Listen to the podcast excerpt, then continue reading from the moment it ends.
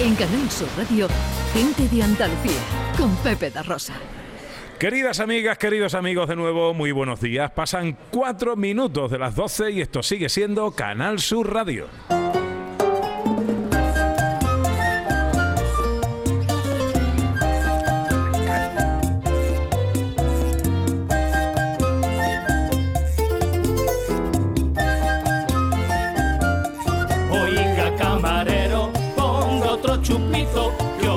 Estoy torero, vengo tropical y tengo una especie de cosa por dentro que hace que mi cuerpo quiera bailar. Hola, Las hola. noticias hoy no me des consejos, hoy dame direcciones. ¿Qué tal? ¿Cómo están? ¿Cómo llevan esta mañana de sábado 4 de marzo de 2023? Ojalá en la compañía de sus amigos de la radio lo esté pasando bien la gente de Andalucía. Navegar en un mar de tequila, emborracharme en un río de ron. Segunda hora de paseo por Andalucía, hoy especialmente desde Málaga, desde el Museo del Videojuego Malagueño, museo que hace número 40 de la red de museos malagueños y que aspira a ser el segundo más visitado de la ciudad y eh, a fe que lo va a conseguir por el éxito de este mes, al menos el que atesora en este primer mes eh, de funcionamiento. Tres plantas de magia, tres plantas que hacen las delicias de los más pequeños. Vemos mucha gente que ya que se está agolpando en este museo de visita. Algunos se acercan a curiosear. Hola, ¿qué tal? Mira, ven, ven, ven. Sí, sí, ven, ven. Sí, ven, ven. A ver, tenemos aquí, date la vuelta por ahí, siéntate aquí a mi lado. Vamos a, a saludar a un visitante del museo. Siéntate aquí. Mira, este es el micrófono. Acércate al micrófono. ¿Cómo te llamas? Félix, Félix. ¿De dónde eres, Félix? De Málaga. De Málaga, eres de aquí. Estás viendo el museo, ¿no? Sí. Sí, porque tú a, ven- a verme a mí no has venido. bueno, ¿qué te gusta del museo? Mm, todo. Todo. ¿Has jugado algo ya o no? Mm, sí. ¿Qué te parecen los videojuegos, los antiguos? Los de mi edad, los de mi e- época. Pues. Pues. Están, están guay. Están guay. Claro, ¿Pero te- parecen aburridos o, o te gusta jugar con Mm, ellos? Me gusta. Sí, ¿no? Sí. ¿Tú, el, el favorito tuyo cuál es? Em, ¿Uno? ¿El favorito, el que más juega? ¿En casa o donde sea? el, el Tetrix. El- ah, bien, bien, está bien, está bien. Bueno, pues nada, feliz, te dejo que sigas con tu paseo. Mm, Vale. Me alegra conocerte, ¿eh? bueno, eh, eh, ¿dónde está Ana Carvajal con su micrófono inalámbrico en mano? Pepe, pues mira, ahora estoy en la tercera planta, ¿vale? Donde tú te has montado esta mañana en esa especie de montaña rusa, ¿vale? Que está Sí. sufriendo ahora las consecuencias. Pues ahora hay aquí un grupo de chicas que lo están probando, no están pegando tantos botes como tú, tengo que decir, ¿vale? Y tú, mira, tú por ejemplo, tú ya lo has probado, ¿verdad? Sí. ¿Cómo te llamas tú? Luna. Luna. ¿Y eres de dónde? De Málaga, de aquí. De ¿Te has mareado, Luna? Un poco. Hombre, cua- en ya cual- no soy qué- el único. No, no eres el único. ¿Qué realidad es la que has cogido tú? ¿Por dónde iba tu montaña rusa? Pues por ahí. Por una ciudad así como del futuro. Por una ciudad del futuro, porque es que Pepe, mi compañero, se ha tirado como por una montaña de nieve, así, y ha salido medio congelado. ¿Y te ha gustado, Luna? Sí, me gusta mucho. ¿Repetirías? Sí. ¿Has probado más cosas del museo? Eh, sí, los otros videojuegos que hay por aquí. ¿Te gusta? ¿Te está pasando? ¿Te lo estás pasando bien? Sí, muy bien. Qué bien, pues me alegro. Muchas gracias, Luna. Sigue disfrutando. Mira, que le iba a preguntar a Paco. Ay, mira, que acaba de... tú- tú- ¿cómo, cómo te lo has pasado? ¿Cómo te llamas tú? Cayetana. Cayetana, ¿cómo te lo has pasado? ¿Te ha gustado? Sí, me ha encantado. ¿Tú no estás mareado? Yo no, no me he mareado. Eh, Muchas gracias, Cayetana. Ella no se ha marea. mareado, Pepe. Mira, le estoy preguntando a Paco, que está aquí, le voy a preguntar a Paco, a nuestro querido Paco, que está aquí poniendo las gafas de realidad virtual y todas las casas. ¿Esta sala, Paco? ¿En esta sala qué tenemos? Porque pone simuladores del pasado, simuladores del futuro y hay como una bola, no sé, mil cosas. ¿En esta sala qué tenemos? Está enfocado al futuro de los videojuegos. Yo vaya, hay máquinas que no había visto en mi vida y me parece una auténtica pasada. Tenemos, por ejemplo, a esa bola que es un comecoco esférico tridimensional, un Mario Bros gigante, un simulador de futuro de, de montaña rusa, una pasada, vaya, de... La verdad que sí. Y los simuladores del pasado son, bueno, los que hemos vivido en otros tiempos, ¿no? eh, para ver el, el contraste, cómo ha evolucionado de uno a otro. Pues, vaya. Qué Oye, maravilla, Ana. Tene- Dime, dime, dime. oye, ¿ha dicho Comecoco eh, tridimensional? Come coco tridimensional. ¿Qué- qué- ¿Y cómo se juega? Es- sí, es, es- esta esfera, ¿no? Es una esfera, Pepe, en- eh, Sí. enorme, gigante, y entiendo que juegas, no sé, pulsando ahí o cómo. Con un mando te vas moviendo y aparte del típico comecocos tienes que ir tú moviéndote alrededor de la bola y como el clásico come- comecocos. Ah, qué chulo, Oh, yo quiero jugar luego, ¿eh? Ah, pues venga, ahora te sube. Se llama pantalla LED esférica, ¿no? Se llama así, ¿no? Vale, y luego bueno, tenemos bueno. otra cosa que es como una mesa eh, llena de arena que aparentemente con colores, los colores le produce evidentemente un proyector que hay arriba. Y ese que juego, ¿eh? Porque pone realidad mixta. Es realidad mixta. Esto también es una caja con arena y los niños van interactuando con la arena y en medida de lo que vayan creando, si hacen un hueco se crea como un lago, si crean un montón de arena crean, se crea como una montaña y lo vas viendo. Y entonces es algo bastante llamativo y me parece bastante original y que yo jamás había visto algo así en la vida, vaya. Es increíble, Pepe, porque Qué cada bueno, rincón bueno. tiene un- un- una atracción diferente, ¿no? Y un juego diferente. Incluso ahí están jugando el Super Mario Bros., pero ¿de qué manera? ¿De, ¿A la manera clásica? Sí, es el clásico, el de la Nintendo, pero eh, con un mando gigante en un proyector y aquí, vaya, se lo pasan tanto los niños como los más mayores, se lo pasan pipa jugando a este juego, vaya, es una, una locura. De hecho, Pepe, hay un grupo de personas mayores jugando en este momento, ¿vale? Muchas gracias, Paco. Te sigo persiguiendo ¿eh? para que me cuentes más cosas. Gracias. pues ya ves, Eh, Pepe, aquí es un sinfín. Conociendo el Museo del Videojuego eh, de Málaga en cada una de sus estancias y de sus tres plantas. ¿Te has dado otro paseito por ahí, John? No, sí, yo tengo un poco, yo, mira, quiero estar contigo, Pepe, quiero estar a tu lado. Claro, pero la- también hay la tentación de ir a estas otras salas, Claro, ¿sabes? entiendo. Estoy, Bueno, estoy Me parece sacrificando. bien y, y me vas contando cosas. Eso Exactamente. Me parece bien, me parece mi, bien. A mi presencia importa, ¿no? A sí, tu lado. mucho. Sin ti no soy nada, Claro, querido. tú eres mejor que un videojuego, Pepe. Mejor. Eh, ¿Qué nos cuentan los oyentes en el 670-940-200? Notas de voz. ¿Cuál es vuestro juego favorito? Hola, buenos días. Muchas felicidades, Pepe. Que cumpla muchísimos más. Y nosotros, la audiencia, que te escuchemos y te veamos. Soy Mari Carmen, del Cerro del Águila de Sevilla. Buen día. bueno, No te están escuchando, Pepe. No, no, gracias. no, no te están diciendo, tú eres el videojuego preferido Sí, de la sí, gente. sí, Quieren hablar de tu edad, ¿no? Será eso, será eso. Los números. Hola, Sandra Rodríguez, buenos días. Hola, José Luis Ordóñez, buenos días. Feliz cumpleaños, Pepe da Rosa. Hombre, Feliz cumpleaños. gracias, querido director. Además estaba pensando que te pega cumplir años ahora, que estamos ya un poco saliendo del invierno, a punto de entrar en la primavera, con la luz, el sol y todo esto, ¿no? Es como... Sí, sí, Ah, yo soy naciste, la en la, eh, naciste en la época adecuada, en la época correcta. Oye, una cosa, me ha, Sí, hecho, me ha hecho mucha gracia eso que has dicho antes de, de los videojuegos, lo- los de tu época. ¿Cuál- ¿Cuáles eran Sí. los de tu época, Pepe da Rosa? Pues, pues mira, los videojuegos de mi época eran este que se ponía en la. que se enchufaba en la tele con una maquinita y se jugaba como al ping-pong. Ah, el Pong. sí, sí, Eh, sí, eh, Pero que eran dos tablitas, Atari. dos tablitas, ¿no? A, a cada Claro, lado. Exactamente. Ese era, ese era el primero. Luego los marcianitos, esto Eso, ya se jugaba en los bares. Claro, claro. Eh, los marcianitos y el comecoco. Sí, sí, sí. Claro, eso, digamos que esas eran las grandes estrellas de mi época. Sí, sí, sí, que yo ya tengo una edad. Esos eran director. de los de echar cinco duros en algunos sitios para jugar un ratito también, ¿no? Efectivamente. Sí, sí, eso, en camino del cole, cuando yo iba al cole, había mm, dos turnos. Había colegio por la mañana y colegio por la tarde. Sí. Que eso sí era conciliación y no lo de ahora.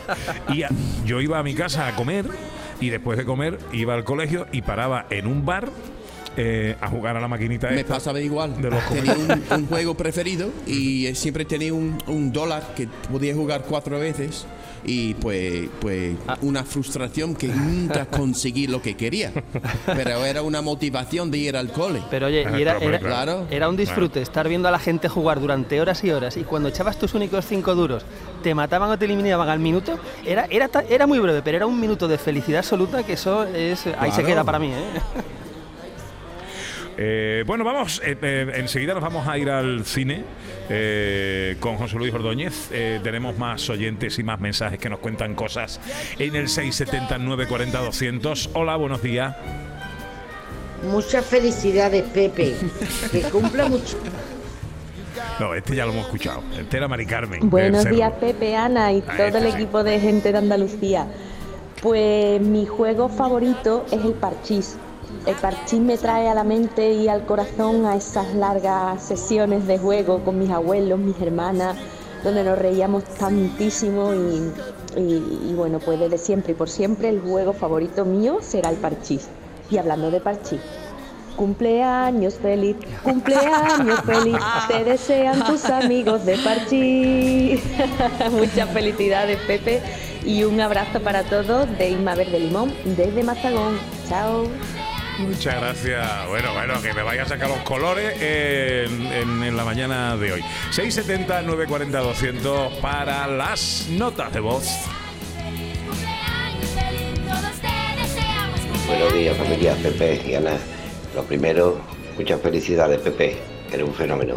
Escúchame, a mí lo que más me gusta de juego era, en mis tiempos, soy Miguel Caracoles, que os llamo desde Barcelona. Y a mí lo que más me gustaba era jugar en la calle, a, eso, a las bolas, que me gustaba, a medio, cuarto y pie. Y eh, al hoyo, oh, eso era. También jugaba a la lima, también jugaba al trompo, es decir, los juegos de antes eran maravillosos. Y todos en la calle, con los amigos. Que por cierto, Pepe, a ti por tu edad, eh, alguno de estos juegos te habrá cogido, imagino, ¿no?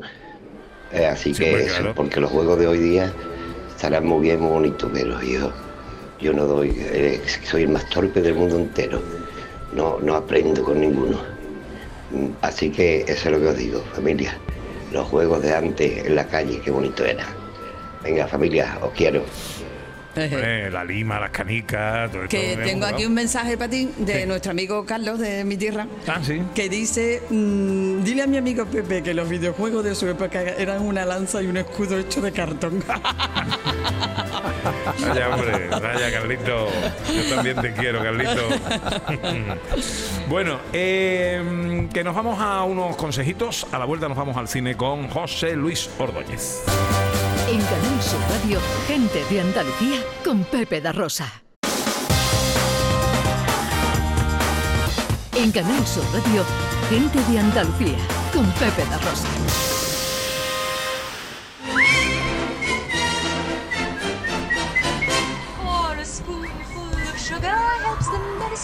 Go down. The medicine go down. Pues con José Luis Ordóñez nos vamos al cine, repaso a la actualidad. Ana Carvajal, eh, ¿qué tenemos por ahí? Bueno, pues tenemos, no puede ser de otra manera, empieza el día 10, ya lo hemos anticipado antes con Cristina, que está en la antesala, eh, coordinando la antesala del Festival de Málaga, y el día 10 pues arranca el Festival de Málaga. Hombre, y- hay que estar ahí porque es la edición número 26, que parece que fue ayer, pero oye, eh, llevamos ya unos años, ¿verdad? Y, hombre, muy importante la sección oficial, 22 títulos, de los cuales 20 son a concurso, salvo la inaugural y la, y la clausura. 12 películas españolas, 8 procedentes de Latinoamérica. Recordemos que el Festival de Málaga es muy importante porque normalmente es un anticipo de las grandes películas españolas que se van a estrenar durante el resto del año, ¿no? Y ahí tenemos pues lo nuevo de, Gerardo Herrero, de Matías Vice y la que abre el festival que es Alguien que cuide de mí, de Elvira Lendo y Daniela Feyerman.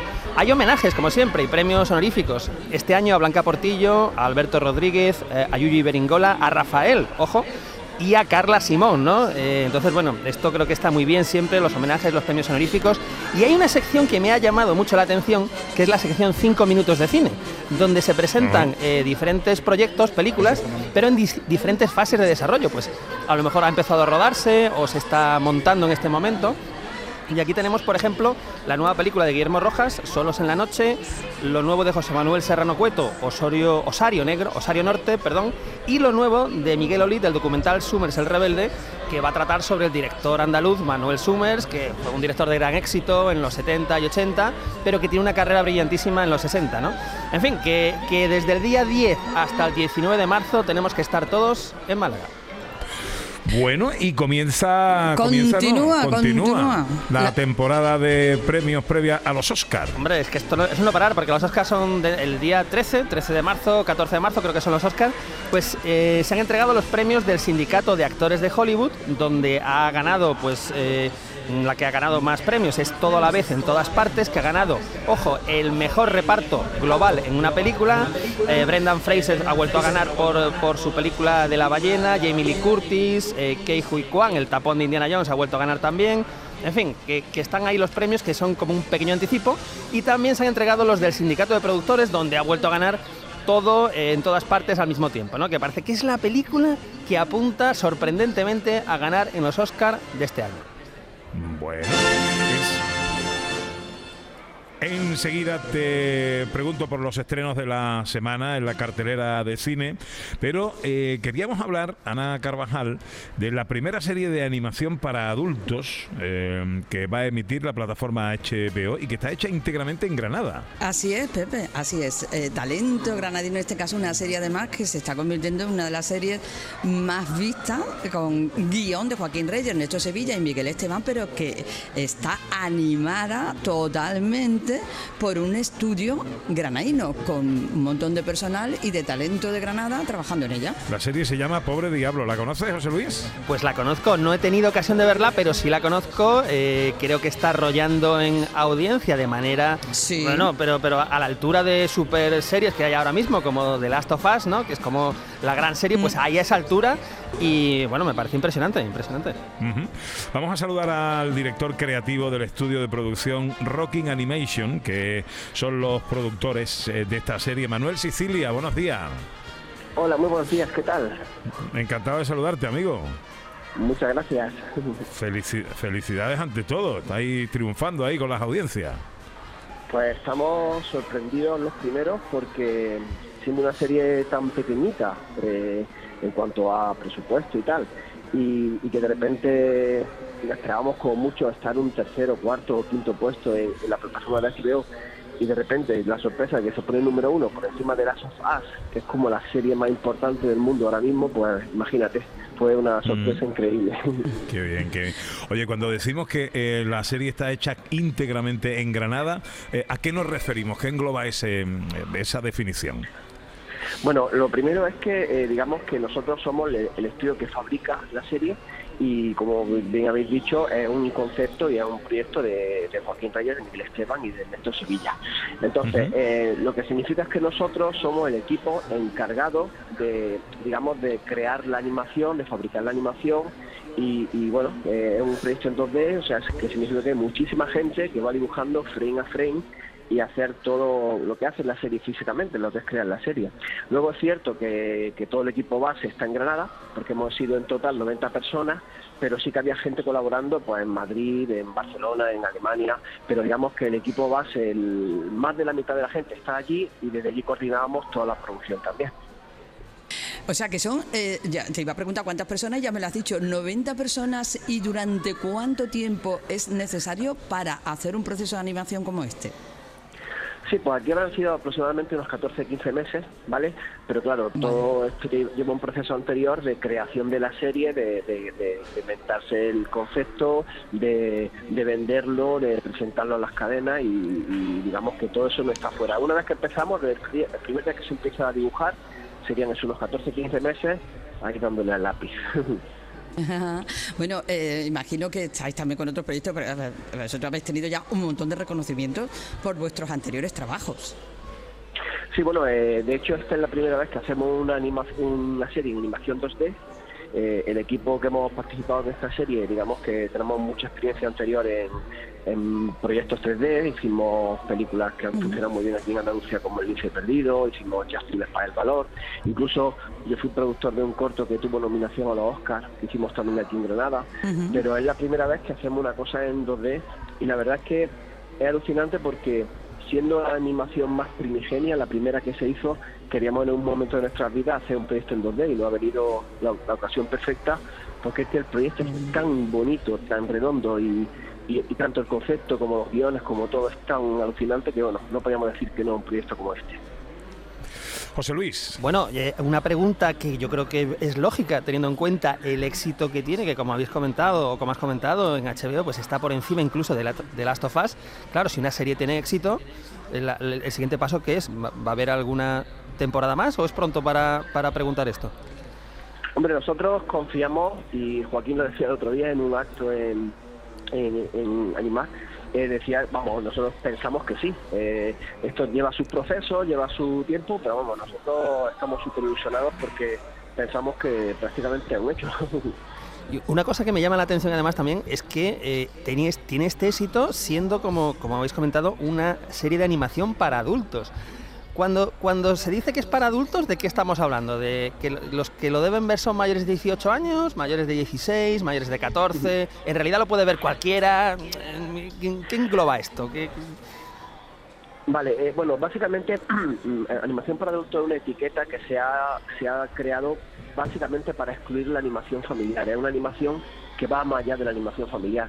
Y no significa que sea especialmente, mm, digamos, bruta o especialmente, simplemente que trata temas que interesan también a los adultos. Eh, en este caso la serie sí que es bastante bestia en algunos aspectos. Y bueno yo creo que la referencia que todo el mundo tenemos en la cabeza cuando se habla de animación para adultos es un poco Rick and Morty.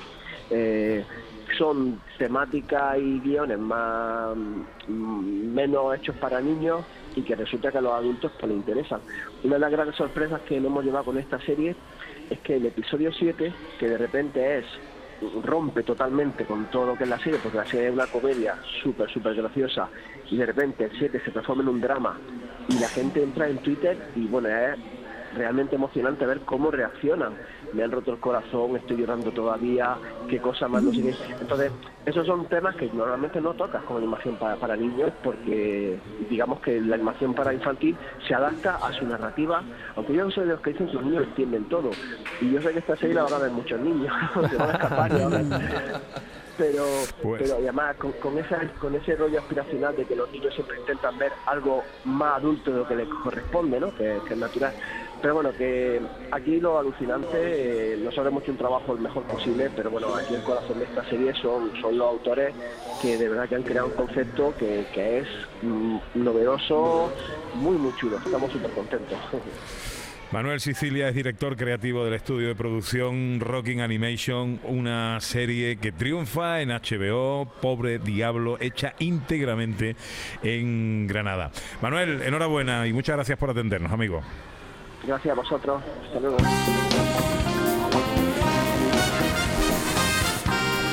Director, vamos con los estrenos de la cartelera para esta semana. Pues vamos a empezar con un estreno, un estreno muy potente, porque, ojo, tenemos una película que es la, a ver si no me equivoco, la novena entrega en una saga de boxeo que empezó con Rocky en el año 76.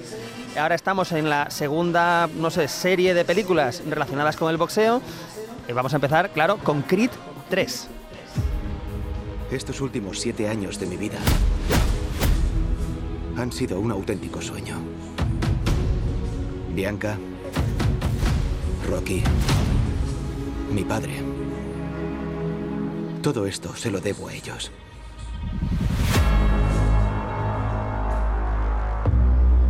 Eh, tío, ¿puedo ayudarte?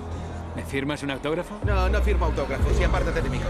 No te acuerdas de mí, Bueno, ¿y ¿eh? qué, y qué pasa en esta novena entrega? Bueno, pues a ver, en, en las dos primeras, en las dos primeras de Creed salía Sylvester Stallone de secundario, pero, pero en, esta ya no, en esta solamente es Michael B. Jordan, que era el prota de las dos anteriores. Pues tenemos un poco lo mismo de siempre, Pepe. Es decir, eh, aquí el, el gran rival va a ser un antiguo amigo de la infancia que sale de la cárcel.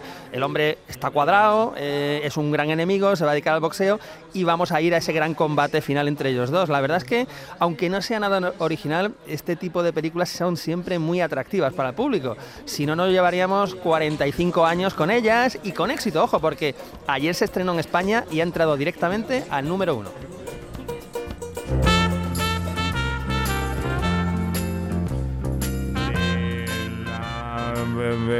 El Reino Unido nos llega un drama. Un drama, esto es completamente diferente, completamente diferente porque es un drama además de Florian Zeller que nos trajo el padre eh, también hace un par de años, un drama magnífico.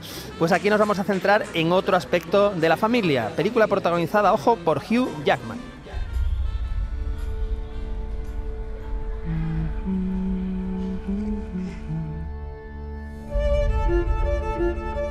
Haces aquí? Nicolás lleva casi un mes sin ir al instituto. Quería saber cómo estás. ¿Ha pasado algo? ¿Eres consciente de que pueden expulsarte? ¿Puedo vivir contigo? Dices que no conectas mucho con los de tu edad. Tu otro hijo también te necesita y siempre estás trabajando. ¿Ha hablado contigo de nuestro divorcio?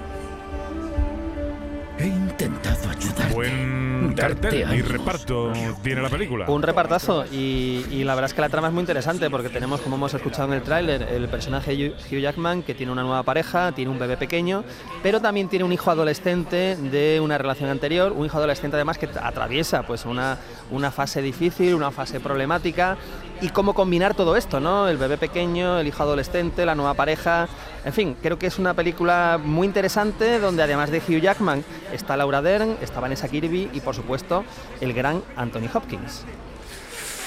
Y para terminar, un drama también, pero en este caso español. Un drama español eh, que en este caso está dirigido por Ignacio Nacho, con un reparto que incluye a María Gil, a Ignacio Nacho y a Salva Reina, y se llama Isósceles. Me que haya llamado para decirme que me quiere. No te he llamado para eso.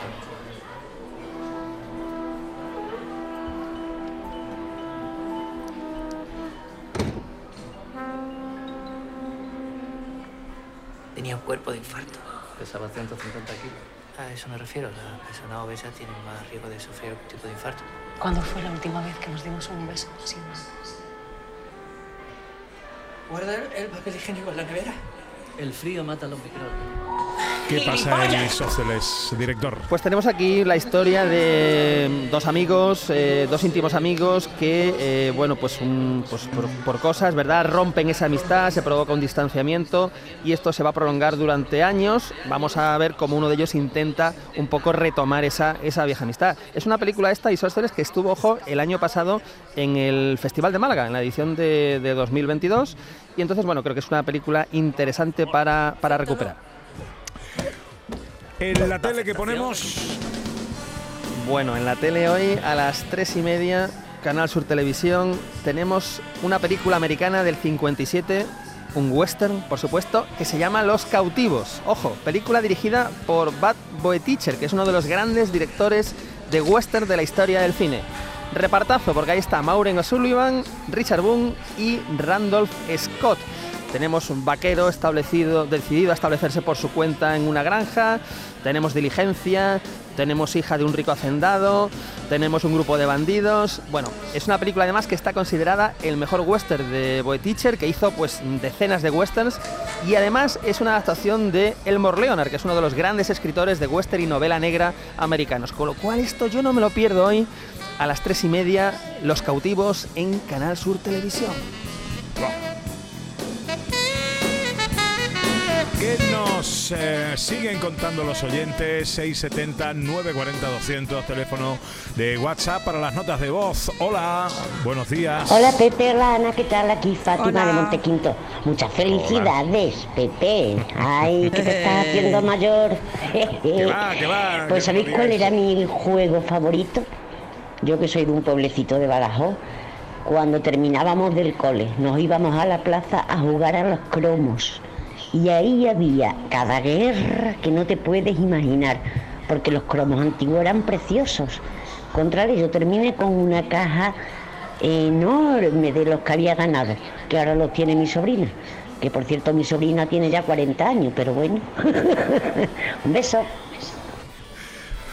Que bueno, los cromos, los cromos. Yo me- los tengo guardados Yo me todavía. acuerdo de jugar a los cromos con mi hermana. Pero yo los tengo guardados, los cromos y los recortables. ¿Sí? Sí, mi pasión.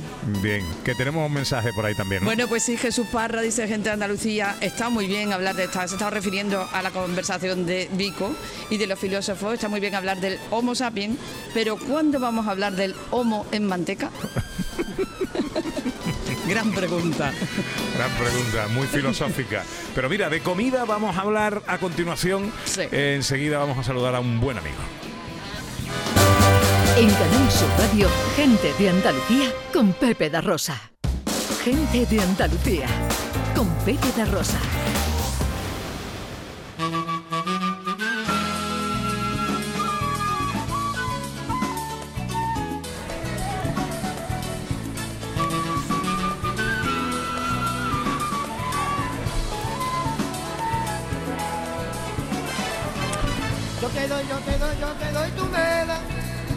Yo te doy mi calo. Tú me das, tú me das. 12 y 37. Yo te doy tu meda. Yo te doy mi calo. Que viene de Málaga. Málaga. Te propongo, Ana Carvajal, eh, John Julius, eh, un paseo por el Muelle 1 de Málaga. Pues me apunto. ¿Te parece bien? Sí, me apunto. A mí me parece bien. ¿A ti te parece bien, Ana? A mí pasar por el muelle 1 de Málaga, siempre que me lo preguntes, te voy a decir que me parece muy bien. Esa puerta al Mediterráneo, que es también la entrada a Málaga desde el mar, eh, que es un gustazo para los sentidos, pasear por ahí y encontrarse a un, un rinconcito donde te recibe un amigo al que apreciamos y queremos desde hace ya muchos años.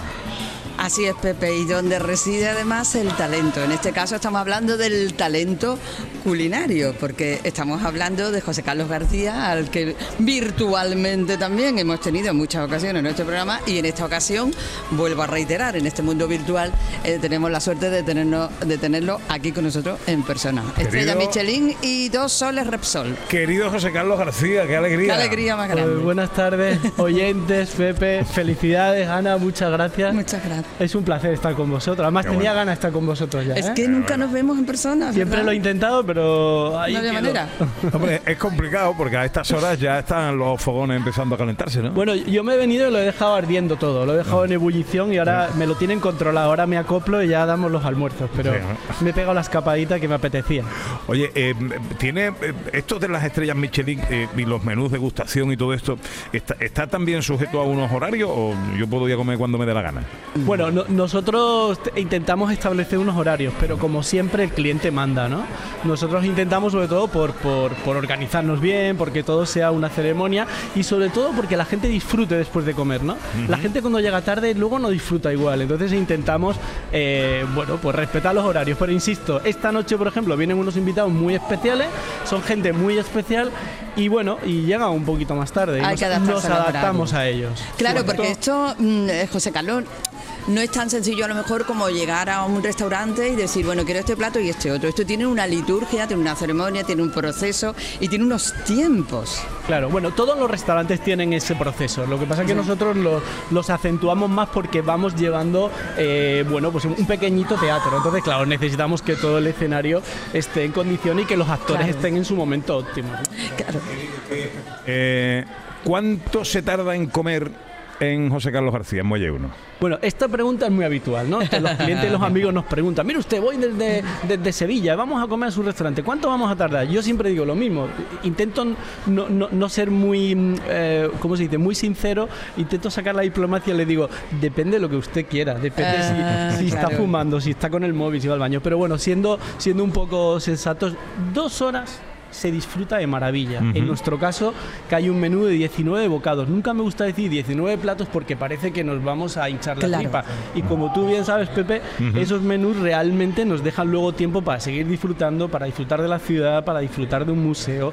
Y, y- y no, no hay que dar miedo, pero esos 19 bocados necesitamos, yo necesito dos horitas para que disfruten. Cada, cua- ah, perdón, Pepe, no, no, iba a preguntar que cada, cada cuánto tiempo se cambia el menú, con las estaciones, con Pues ¿de qué manera? Antiguamente cambiábamos por estación y hacíamos borrón y cuenta nueva. No hemos dado cuenta que el cliente viene buscando algunas cosas que se han hecho ya de la casa. claro. Entonces, hay dos, ahora hay dos eh, datos importantes para cambiar el menú. El primero es el paseo por el mercado todos los días. Yo esta mañana a las siete y media me he dado mi vueltecita. He dado dos vueltas, una virtual que me mandan fotos del producto y otra que hago físicamente. De hecho, he venido con mis hijos porque hemos estado en el mercado. Y luego hay una muy importante, que es el estado de ánimo de las personas. Eso es importante. Y que tanto yo como líder de la cocina, como todo el equipo, como el equipo de sala, a veces provoca que los cambios sean muy, muy eh, rápidos, que haya muchos cambios. Por lo tanto, eh, eh, los cambios no es como antes. Ahora van surgiendo producto y estado de ánimo. No te habrá dejado el pescado en el coche, ¿no? No, lo he llevado y he venido corriendo. Tú eres además un gran defensor del producto local. Soy un defensor porque estoy enamorado de mi tierra, de Andalucía, estoy enamorado de la despensa tan extraordinaria y que nos damos cuenta cuando viajamos, cuando vamos a otros lugares porque nos toca, porque la cocina nos permite viajar bastante, tú dices, madre mía, qué suerte tengo yo con estos sencillos aceites de oliva para nosotros, porque tenemos tantos y tan preciados en otros lugares. ¿no? Y cuando digo el aceite de oliva hablo de una bacalaílla o hablo de una pinta roja o hablo de unas alcachofas que le estamos diciendo ya adiós. Pero se, nos, se nos rompe el alma cuando la- se acaban las temporadas de las alcachofas, se nos rompe el alma. A mí también. Oye, ese, ese, me- ese menú de degustación, ¿tienes uno o hay, hay varios? Eh, ¿Eso es cerrado? Eh, ¿cómo, ¿Cómo va? Bueno, tenemos ahora mismo un menú de degustación y luego tenemos otro que es eh, muy parecido, solamente que yo digo que, que- que vienen esos pequeños caprichos que de vez en cuando queremos pegarnos. Ahora, por ejemplo, hay angulas y en ese segundo menú, que insisto, está basado en el primero, en esos 19, le sumamos 5 platos más. Pero ya son caprichos, angula, un poco de caviar, un poco de trufa negra, un poco de pichón madurado, que no son necesarios, pero de vez en cuando y después de todo lo que hemos pasado, muchos clientes que dicen, popa lo que queda en el convento, el tío para adelante. Sí, porque estaba en, en el camino aquí, José Carlos estaba diciendo que a mí no me gustan mucho en general los mariscos, pero al llegar a Málaga y al ver el mar, sabe psicológicamente me entra ganas de probar cosas. ¿Tú crees? Porque estaba hablando de, de una cena de, de- de dos horas. Psicológicamente está pues manipulando el ambiente para que, para que entre más sabores, para que el, el cliente tenga más, un poco más te- yo, atrevido. Un poco más atrevido de probar cosas. Eh, eh, funciona, ¿no? Psicológicamente con estas dos horas. Claro, nosotros lo que intentamos es primero conquistar al cliente por lo que le han es- con lo que le han dicho o por esos cuarenta y tantos años de trayectoria que lleva mi familia. Pero sí que es verdad lo que tú dices es que existe un pequeñito teatro, existe Sí. una liturgia desde que llegas, que entras por la cocina, que ves a los cocineros, que ves manipulando la verdura, la carne, e intentamos conquistarte y, y hacer que te dejes llevar por nosotros. Entonces es verdad que muchos clientes que vienen pensando en, jo, ¿qué me voy a encontrar aquí? ¿Qué voy a hacer? Al final los acabas conquistando. Y esa parte de nuestro trabajo, ¿no? Exacto. A mí me parece Oye. una preciosidad y me emociona. O sea, yo he llorado. ¿Y, y qué pasa, y qué pasa cuando eh, eh, tú montas esa parafernalia de la que hablaba John Julius, esa puesta en escena, os trabajáis mucho, eh, también todo el tema del, del menaje, y claro, en una comida de dos horas, dentro de los locales, evidentemente no se puede fumar, y te llena uno y te dice, "Ah, espérate ahí que me voy a salir a fumar un cigarro. Bueno. ¿Te, te mata? ¿Lo quieres matar? ¿Qué? Bueno, esto, lo, lo- ¿tengo que decir la verdad aquí? sí, sí, vale. sí, sí. Hay que decir la verdad. Los Aquí- fumadores no pueden escuchar. No, aquí lo que hacemos es sacar, sacar el capote y toreamos un poco. Entonces yo me enfado bastante, pero está Lourdes, que es mi mujer, que es la directora de sala, y me calma y me dice, amigo, tú no entiendes que hay gente que tiene que fumar. Entonces ahí me Claro. calmo un poco, pero nos rompe todo el, todo, el, todo el esquema. Es verdad que cada día el cliente nos avisa y nos dice, mire usted, yo soy fumador, yo voy a hacer una interrupción de vez en salir". cuando". Entonces ya somos amigos. Vale. Por lo tanto, estamos Bien. llegando a un consenso. Ah, está bien. Entonces, señores, está bien avisar. Nos Entonces, avisan, claro. Cuando ta- avisen, porque es la manera de que os podáis Claro, ahora nos queda que nos avisen cuando están con las redes sociales. A- Sí, aquí ya aquí Ah, tenemos ya. problemas. Ay. Pero bueno, hay, hay truquillos. Habría sí, sí. Hay, hay que hacer barridos ahí de. No, hay que de- poner un inhibidor de frecuencia. Aquí no funciona, al Ok, carajo. Aquí ya. venimos a Qué buena comer, idea. a disfrutar. Oye, ahora, ahora que has hablado de tu mujer, eh, bueno, durante un tiempo las grandes estrellas de la gastronomía, de los restaurantes, habéis sido eh, los eh, cocineros, ¿no? Eh, los que estabais en los fogones. Eh, pero de un tiempo a esta parte, para mí, desde mi punto de vista, desde luego, felizmente, se está recuperando el valor, la importancia de la sala, ¿no? Hombre, sin duda un restaurante forma parte sala y cocina. Es verdad que los cocineros hemos sido muy ambiciosos, muy egoístas y también nos han dado pie, el cliente nos ha dado pie y hemos estado siendo los líderes y las estrellitas, como bien dices. Pero yo que he nacido en un restaurante siempre he visto la parte importante de, de ese equipo de sala, que son los que me reciben, son los que me dan la sonrisa, son los que me permiten el capricho y sin duda eh, eh, somos uno con el otro, ¿no? Y gracias a Dios, como tú bien dices, el cliente cada día le da más paso a, a este humilde profesión como es la sala, la cocina, a que tengan su lugar. Sí que es verdad que desde aquí lo lanzo, que no volvamos a hacer estrellitas. Tenemos que hacer gente humilde, gente que trabaje, gente que nos atienda, que al final hacemos eso. Nosotros nos dedicamos a hacer disfrutar a la gente, no a ser estrellas del rock. Y lo hago como autocrítica. O sea, nosotros los cocineros en algún momento nos han puesto de, "Eh, este señor es intocable. No, mire usted, este señor se tiene que remangar y, y- y limpiar el pescado y hacerse eh, a- a disfrutar a los clientes, ¿no? Entonces, eh, sí, yo, yo estoy a favor de que esto se siga disfrutando en ambos, lados. La cocina José Carlos. ¿también puedo preguntar otra cosa? ¿Puedo? Muy rápidamente que te quedas sin tiempo. Mira, los olores, ¿sabe? De tener tantos platos, ¿no? Por ejemplo, tú cuando eh, a veces entras en una pizzería y el olor te trae de la calle, ¿no? El- ¿Tú crees en un restaurante con tantos platos, te, tú anima al cliente a oler cada cosa antes de saborearlo? Claro, no- nosotros intentamos que, por ejemplo, una lubina que hacemos con un adobillo, un adobo, Eso. eh, necesitamos que el cliente eh, reciba ese olor a adobo. Exacto. O cuando hacemos un gazpacho o un ajo blanco, tienen que oler ese aceite de oliva. Es importante, forma parte de todo Exacto, el teatrillo. vale, muy bien. Es verdad que hay algunos clientes que pues no les gusta el olor a ajo, pues bueno, pues tendremos que evitarlo, ¿no?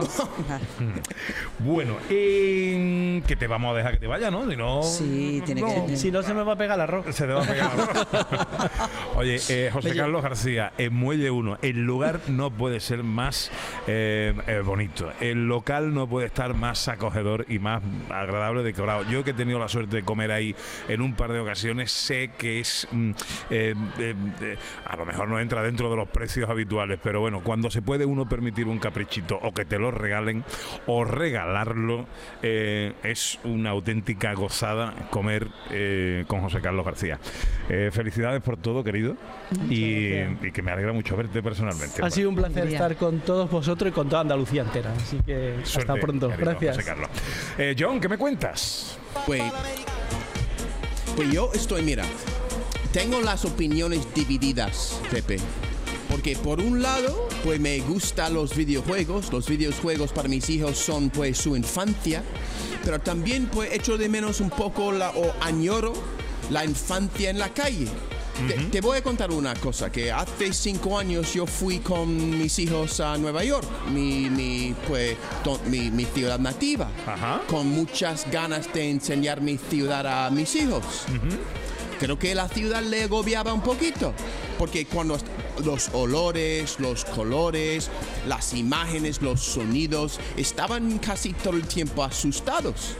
Entonces, pues, un día lo traía pues a un parque que se llama Highline, que es un parque muy bonita que pasa por uno de las que, que el lado este de, is- de la isla. Eh, es una antigua sección de- del, del subway, el metro elevado. Es muy bonito. Pasando por eso, tú sabes, con, con plantas, con mucha gente, que es, un, es una, pues, por los ojos, es una alegría, puede gozar de todo. Pero los niños no, no, le, no le entraba. No le entraba. Pues bajamos y había una tienda oficial de Samsung y había pues algo parecido a este, este museo, que había gente de, de la, la realidad virtual y de repente mi ciudad entraba en los ojos de mis hijos. Es que increíble que a veces me, me, me cuesta o intento pues navegar. ¿Qué es la diferencia entre, por ejemplo, la realidad virtual y la realidad que, que actual? Entonces, ¿cuándo reemplazamos la realidad virtual con la realidad pues actual? Porque a veces yo veo que pasa, que por ejemplo, mis hijos, por ejemplo, disfrutan más de un paisaje de un videojuego que el paisaje de un de, una playa, de la naturaleza en sí. Pero, no sé, al mismo tiempo, por ejemplo, FIFA. Yo también no soy uno de, de estos padres que quiere puede decir que los videojuegos son malos. No, no. A mí me encanta, por ejemplo, la FIFA. Mis hijos aprenden mucho del fútbol, porque cada jugador de fútbol tiene algo que, por ejemplo, tiene con qué pie dispara mejor. ¿Sabe? Hay estadísticas de cada jugador que tienen un conocimiento de cada jugador de, que juega en PSG. Yo no sé cómo funciona eso, pero el FIFA puede hacer, por ejemplo, que siempre gane el Betty. Pues, eh, si, si juega bien, pero antes que tú eliges los, los jugadores que con, con el que quieres jugar y vienen todas las estadísticas del jugador. Entonces, mis hijos son capaces de decirme que este tío que está jugando ahora mismo juega mejor con el pie derecho, juega mejor con el, la- el pie izquierdo. Entonces, tiene tira muy bien los penaltis. Y co- y yo digo, ¿cómo sabes tú esto? Porque juega el FIFA. No porque ven, no, porque son aficionados de- del Porque fútbol. el FIFA trabaja con datos y con estadísticas Sí, reales, ¿no? muchísimo. Cuando yo era los cromos de béisbol, que tenía, pues, memorizaba todas las estadísticas de los jugadores, pues hacen lo mismo hoy en día. Hacen lo mismo hoy en día. Entonces, soy de, de opiniones divididas. Yo creo que la, la- a mí me encanta año- añorar, añoro la infancia de mi, de, de- mi infancia y no puedo compartirlo tanto con mis hijos. Pero al mismo tiempo, la infancia, la infancia de ellos también tengo que intentar entenderlo. Sí, hay que, hay que ponerse en los tiempos. No cabe duda que mm, tiene que haber tiempo para todo, pero hay que abogar también por el juego en la calle. ¿eh? Pues claro que sí. ¿Eh? En la calle hay que salir, hay que correr, hay que darle patada a un balón. Una, y- una cosita más, muy rápidamente, que Venga. yo cuando era joven me, me importaban mucho las marcas, que llevaba pues botines de marca, pues, pues, pantalones de marca, mis hijos le da igual, pero sus personajes de videojuego tienen que tener un- una ropa precisa para, para, no sé, alardear de sus gustos. Ahí en el mundo virtual importa más en el mundo virtual sus gustos que en el mundo actual. Eso me, me- me- me- me parece genial, pero también me, eh, que me cuesta entenderlo. Nah. Eh, eso son cosas de la edad, querido. Yo creo que eso sí. Es lo que hay, eso es lo que hay. Pero hablando de realidad virtual y volviendo al marco que hoy nos acoge en el Museo del Videojuego, está con nosotros su director, Javier Arbos. Hola, Javier. Hola, ¿qué tal? Buenos días. ¿Arbos o Arbos? ¿Lo he dicho bien? Arbos. Arbos, vale. Yo me lo temía, me lo temía. Pero bueno. Sí, pues me he comido yo Eh, el, el acento. Bueno, como es mi cumpleaños, tú me lo perdonas, ¿no? Perdona, además el cumpleaños de mi hermana también, hoy, ¿Ah, así sí? que no se me va a olvidar. No me digas. Anda. Ay, qué bueno. Qué bueno. Eh, eh, eh, Javier, eh, estás eh, esta mañana. Hemos tenido la ocasión de hacer una, una visita contigo muy rápida de- del museo.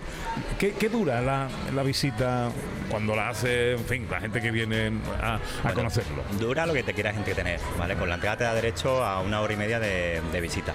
Y en esa hora y media tú te distribuyes como quieras. ¿Vale? Es verdad que ahora no tenemos, si no tenemos mucha afluencia, nos da igual que te tires una hora y media, dos o dos y media. Claro, porque aquí eh, nos preguntábamos esta mañana cómo gestionar eh, el- el- el- los atascos ¿no? que pueda haber en sitios como, por ejemplo, la- la- el simulador este de realidad virtual de la montaña rusa donde yo me monté, que esa será una de las joyas de la corona. Claro, porque realmente esa es la única, eh, la única consola que, que genera un- una cola un tiempo determinado, porque la partida dura, tanto la, la más pequeña dura dos minutos y medio. Entonces durante dos minutos y medio todo el mundo quiere pasar. Y acortar la experiencia sería no vivir la realidad virtual al, al completo. ¿no? Claro. Entonces, ahí sí, sí genera un poquito de cola. Luego el resto de las máquinas, la gente misma se va, va fluyendo ya sola. Si ve que hay, que hay cola, como hay tantas máquinas que son interactivas... Pues se van a otra. Claro, pues- Claro. Javier, yo te quería preguntar, porque antes hemos hablado de la sala donde nos encontramos, que ahora está dedicada a una exposición, bueno, tres exposiciones temporales, la de las sagas, ¿no? Sí, las sagas en este momento, las sagas legendarias, pero que pretende ser como un punto de encuentro cultural para eh, presentar, para conocer, para eh, disfrutar y compartir, ¿no? Mira, esta sala, esta, esta planta en concreto, el, el auditorio que tenemos aquí a la izquierda, a partir del mes de abril, va, va a albergar todos los jueves pues, presentaciones de libros, vamos a traer gente influyente del sector, que van a poder exponer cosas para, para todo el público, de manera gratuita para todos los malagueños, porque es verdad que queremos llevar el museo a todo el mundo. Todo el mundo va a, poder, ir- va a poder venir los jueves a disfrutar de las conferencias que hagamos aquí en, el- en la planta temporal. No hay que olvidar que los videojuegos son patrimonio cultural.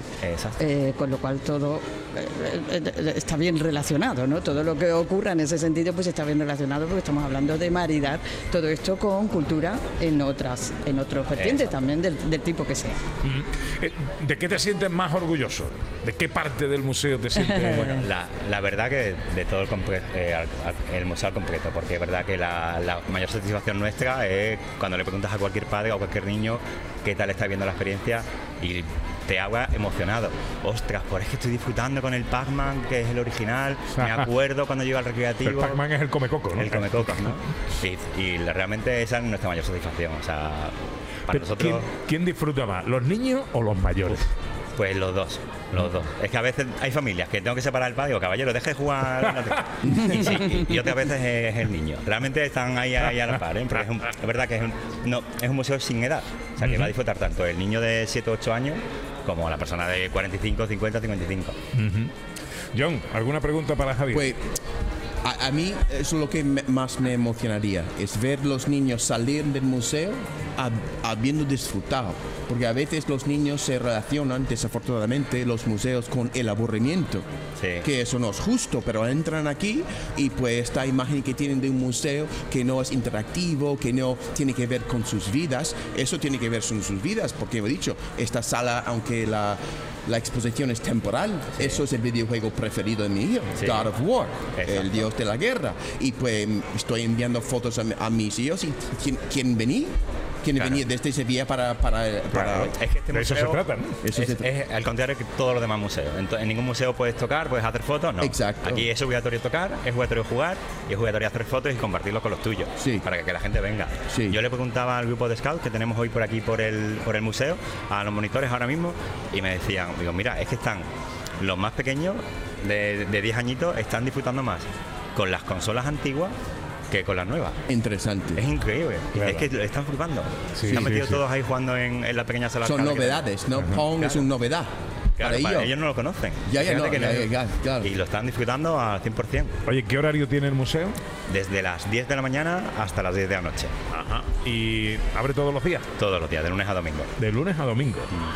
Qué maravilla. Bueno, pues luego nos daremos otro paseíto por ahí a jugar algo, ¿no? Pues si no te mareas, porque si te mareas no te monto ya más Bueno, no. es culpa del juego. Pues es culpa lunes a domingo es todos los días. Todos los días, sí. Ah, ¿por qué no dice todos los días? Sí, todos los días. Ah, pero lunes a domingo yo pensaba que había un, no sé, un hueco de un No, no, todos los días. De 10 de la mañana No a 10 de la. Mi mujer no me ve. Ya Javier Arbós, eh, director del Museo del Videojuego de Málaga. ¿Es ya el segundo más visitado? Bueno, no sé, lo sabemos a final de año, pero no es lo importante. Lo importante es que vengan a la familia y disfruten y, y, y sientan el amor que nosotros queremos, tenemos por los videojuegos y llegue a todo el mundo. Enhorabuena, gracias Javier. Muchas gracias a vosotros por venir. Poco a poco vamos llegando a la una. Es tiempo para la información en Canal Sur Radio y luego afrontamos la última hora que va a ser eh, frenética. No se la pierdan. Vamos a saludar a Salva Reina. Eh, vamos a tener aquí música en directo con los hermanos Ortigosa, a los que tenemos tantas ganas de ver. Siempre nos iremos de escapada, hablaremos con Café Quijano, estará Sandra con nosotros, nuestra historiadora, y tendremos un fin de fiesta muy singular. Todo eso será enseguida, venga.